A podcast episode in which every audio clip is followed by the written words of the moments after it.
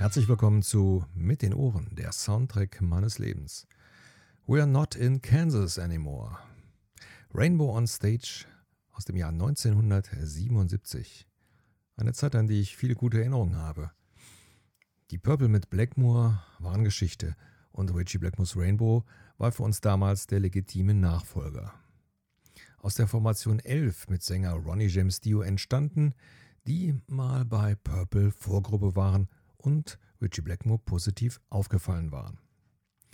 Von der Gruppe 11 blieben aber nach dem ersten Album Richie Blackmore's Rainbow nur noch Dio übrig. Die neuen waren Schlagzeuggott Cozy Powell, am Bass Jimmy Bain und an den Keyboards Tony Carey. In dieser Besetzung wurde auch das zweite Album Rising aufgenommen und auch bei der Rising Tour das Live-Album On Stage. Das zweite Konzert meines Lebens war Rainbow bei ihrer Onstage-Tour am 8. Oktober 1977 in der Kölner Sporthalle. Das Personalkarussell hatte sich seit der Aufnahme von Onstage wieder mal gedreht. Und Bassist Jimmy Bain wurde durch Bob Daisley ersetzt. Und statt Tony Carey saß David Stone an den Keyboards. Sie wurden ersetzt, weil Blackmore der Meinung war, Bain hätte Schwierigkeiten mit den anspruchsvolleren Stücken und bei Carey war der Mann in Schwarz nicht damit zufrieden, dass Carey bei den improvisierten Teilen der Show immer das gleiche spielte. Blackmores Band, Blackmores Regeln. Wie war denn Rainbow damals live on stage? Wenn man die Halle betrat, fiel einem natürlich zuerst der Regenbogen auf. Oder eher ein mit Leinen bezogener riesiger Bogen, der von einem Ende der Bühne bis zum anderen ging. Ich weiß noch, dass mein erster Gedanke war, na, das ist ja nicht so doll. Aber spätestens, wenn es dunkel wurde, das Intro kam und Judy Garland sagte, Toto, I have the feeling we're not in Kansas anymore. We must be over the rainbow, rainbow, rainbow. Und die Band die ersten Takte von Kill the King begann, änderte sich der Eindruck komplett. Licht in allen Farben schossen wie aus dem Boden von links nach rechts oder umgekehrt, oder einzelne Farben oder mehrere Farben bewegten sich aus der Mitte heraus oder schienen sich nach der Armbewegung von Ronnie James Dio zu bewegen.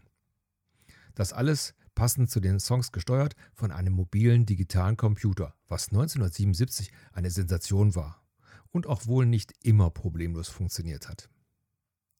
Selbst wenn man das Bild von dem Album On Stage kannte, war der Regenbogen live wirklich begeisternd.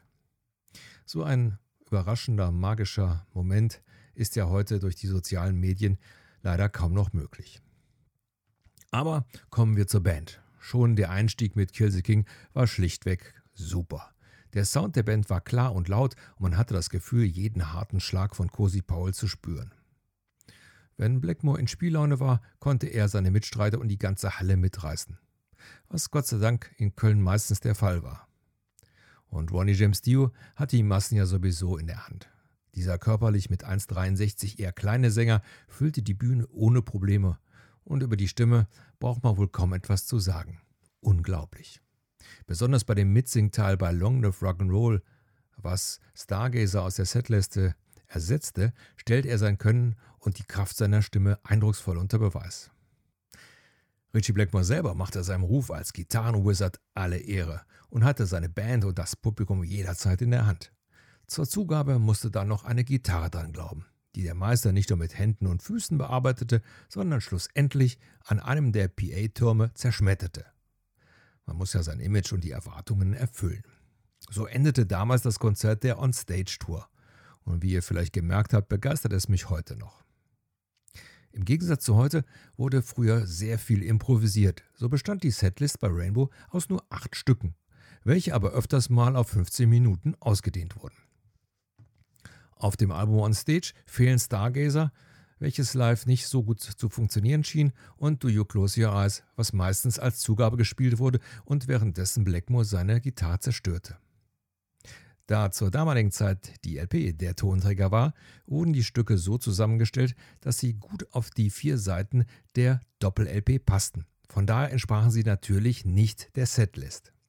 Erst fünf Jahre später mit der Einführung der CD brauchte man darauf keine Rücksicht mehr zu nehmen. Die Aufnahmen stammen von verschiedenen Konzerten aus Deutschland und Japan und wurden zusammengeschnitten. Die Konzertatmosphäre wird ganz gut eingefangen. Allerdings hat man bei Seite 4 Still I'm Sad am Anfang das Gefühl, als wäre es eine Studioaufnahme, weil das Stück so unvermittelt, ohne Atmosphäre beginnt. Der Klang der Aufnahme ist okay, man wünscht sich aber bei der Qualität der Musik einen etwas klareren, transparenteren Klang, wie zum Beispiel beim Made in Japan von Deep Purple. Allerdings haben beide Konzertaufnahmen einen Fehler, den wahrscheinlich nur die richtigen Fans nachvollziehen können. Bis zum heutigen Tag steht Richie Blackmore aus Zuschauersicht immer auf der rechten Seite der Bühne. So sollte die Gitarre auch auf dem rechten Kanal zu hören sein, was sie leider bei den beiden Aufnahmen nicht tut. 1990 wurde Live in Germany veröffentlicht, eine Zusammenstellung aus München, Köln, Nürnberg und Düsseldorf, wo die komplette Show in der richtigen Reihenfolge und mit der richtigen Kanalbelegung zu hören ist. Für die Fans, die es noch authentischer mögen, gibt es seit 2006 die Konzerte aus Köln, Düsseldorf, Nürnberg und München jeweils als Doppel-CD zu kaufen. Für alle anderen ist Rainbow on Stage die beste Möglichkeit, nochmal ein Live-Konzert aus dem Jahr 1977 zu erleben. Anspieltipps? Eigentlich alle. Oder versucht es mal mit Man of the Silver Mountain inklusive dem Medley oder besonders für Ronnie James Dio-Fans mit Catch the Rainbow. Rainbow on Stage aus dem Jahr 1977. Sechs Stücke mit einer Spielzeit von 64 Minuten und 4 Sekunden. Und für das nächste Mal hat der Zufallsgenerator ausgesucht Whitesnake live in the Heart of the City aus dem Jahr 1980. Vielen Dank fürs Zuhören und bis zum nächsten Mal.